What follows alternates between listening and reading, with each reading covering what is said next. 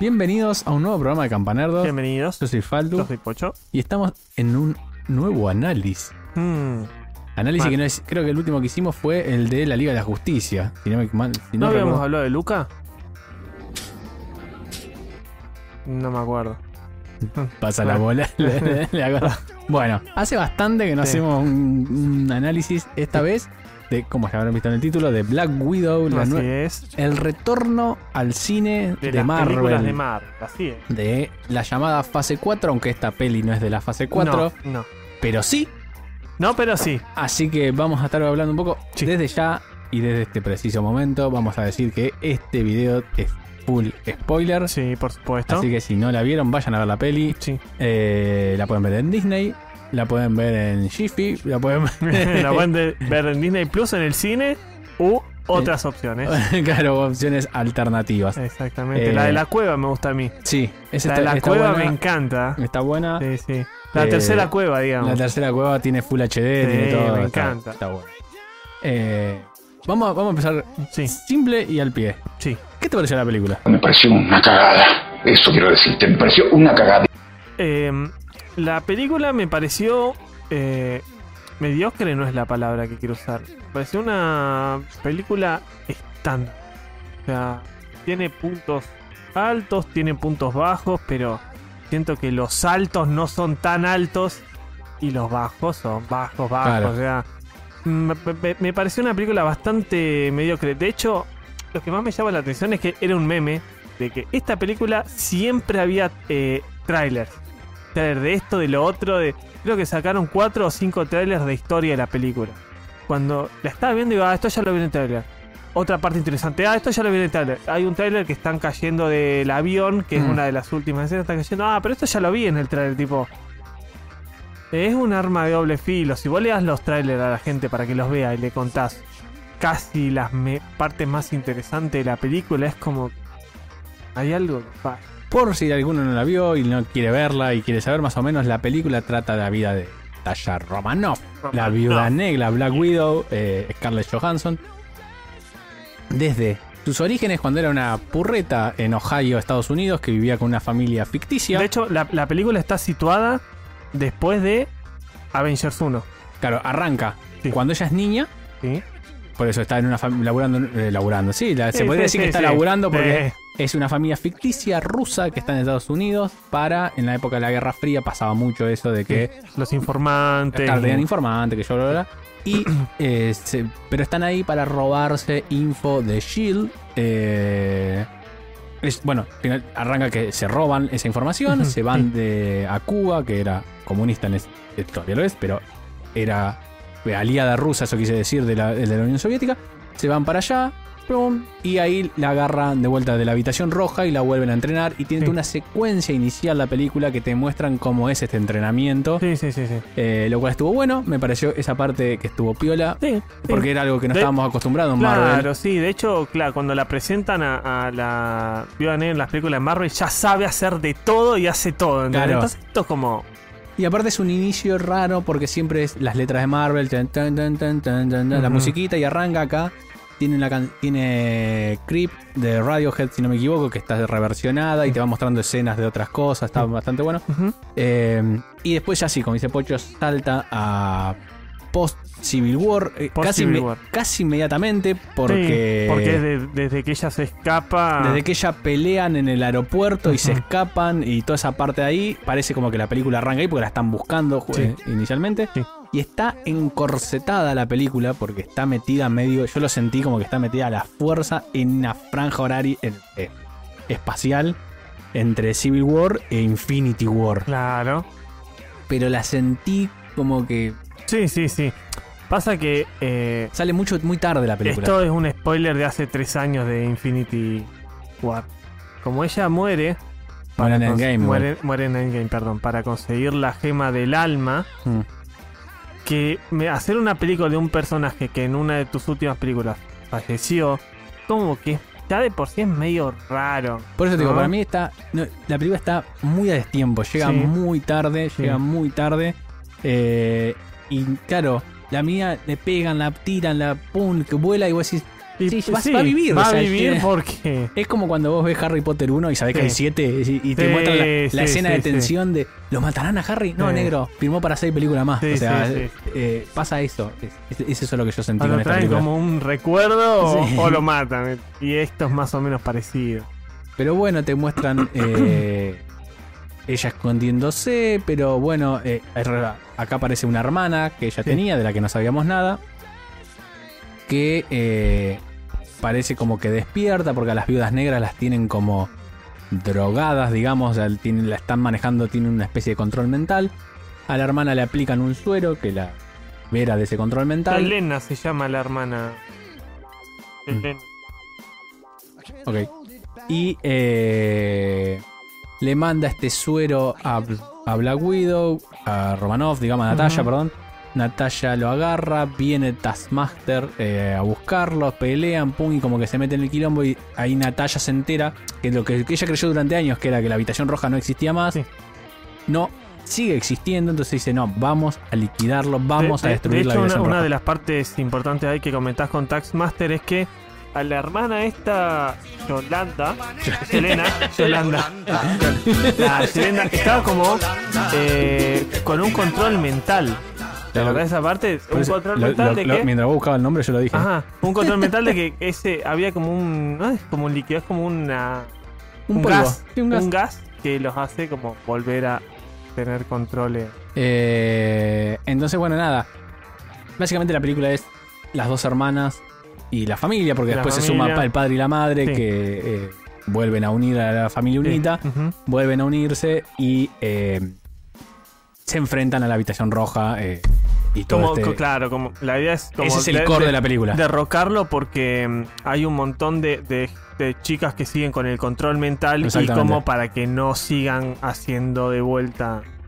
Hay todo un par de giros ahí bastante interesantes Sí. que, bueno, vamos a... Sí, no- la, no la viene- identidad de Taskmaster. Claro, viste, todo eso está, está interesante, Sí, sí, ponele. Pero como película, yo siento que, que tiene mal ritmo. O sea, tiene este problema que yo te digo de, de que vos ya sabés cómo va a terminar todo. Ya sabés. Está bueno a nivel origen, si se quiere, de ciertos detalles, como el chalequito con el que usa en Infinite War. que vos decís, Claro. "¿Dónde- Sí, sí. ¿Qué onda? Bueno, porque está rubia, viste, Sí. todos esos detalles que acá medio que lo justifican sí, sí, sí. pero siento que llega tarde. eh, tendría que haber sido antes. Esta tendría que haber sido antes de Endgame para mí. sí, por supuesto. Hubiese sido un impacto mucho más fuerte de lo Incluso que antes de Infinity War hubiese sido mejor todavía. Ah, mejor, olvídate, sí. Como tuvieron todos los personajes, tuvieron Sí. su, película de desarrollo, hasta Ant-Man. Mm. Digo, sacarla de Black Widow. de- Ant-Man tuvo dos. Ant-Man tuvo dos, de hecho. Que sacarla de Black Widow después de lo que pasa en Endgame es como medio triste. Sobre todo siendo que Black Widow es. No parece, uno pod- podría pensar que no, pero Black Widow es super core en todo el MCU, Sí, digamos. sí, sí, sí, es la que mantiene unido todo el, a todos los Avengers. De hecho, hablando de eso, ¿sabes qué es lo que no me gustó de la película? Siento que ella no tiene tiempo para desarrollarse más ella como personaje o las cosas que Bueno, pienso, las que sí. siente. No, no le dan un, un tiempo para que ella pueda explayarse. Yo creo ¿no? que esta película, más que contar el origen de Natalia, estaba muy enfocada en contar el origen de la Jolie que vos viste recién. Elena. La- ¿Por qué? Porque al final Sí.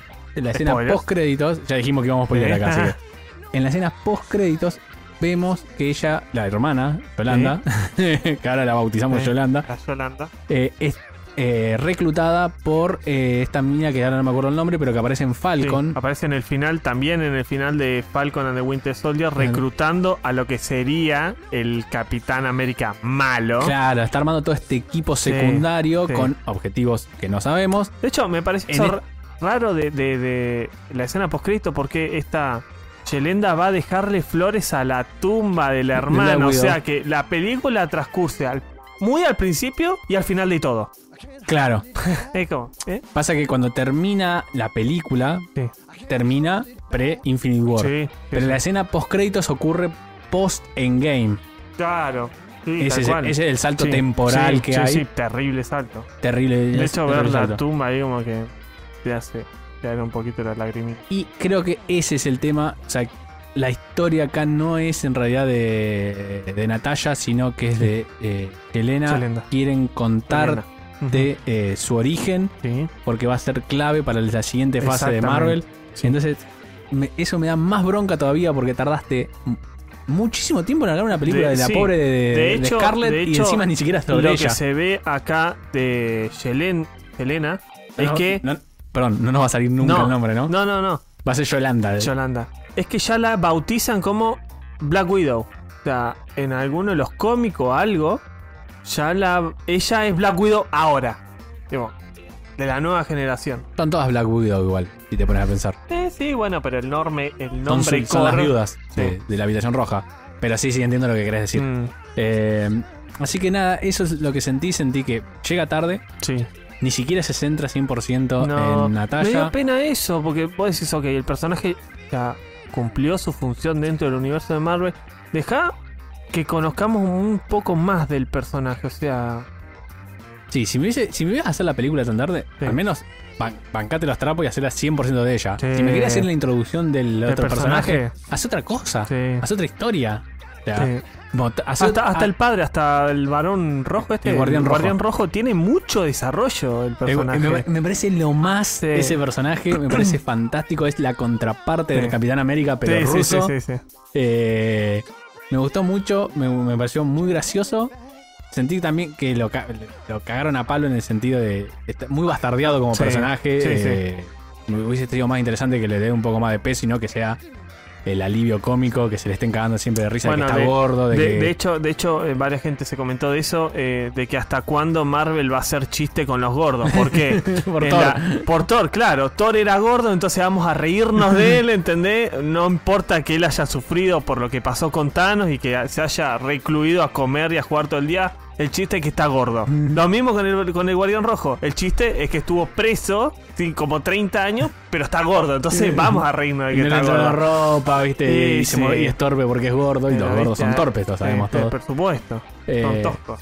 son cosas que, nada, a ver. Son También, inclusivos en algunas cosas y en otras Claro, eso te iba a que no. decir. mm, Eso te iba a decir, convengamos que cuando Black Widow arrancó hace 10 años atrás, Sí. era el minón y- Sí, que sí, estaba bárbaro y era para las, sí. las tetas a, Nata- a Scarlett Johansson y nada más. Y hoy es otro personaje, Sí, mucho, termina como un Pero, personaje mucho más construido. todavía no. pero todavía no, falta algo ahí a Marvel de romper, pero bueno.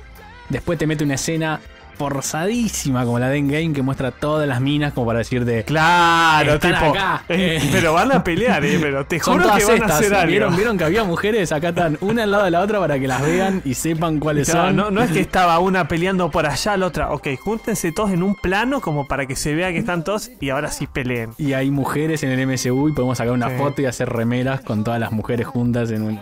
Tiene esas cosas, pero bueno. De hecho, eh, bueno, por lo que pasó con Chad, Chad Whitman, este Black Panther, ¿cómo se llama? Chadwick algo. Black Bueno, Panther. Black Panther.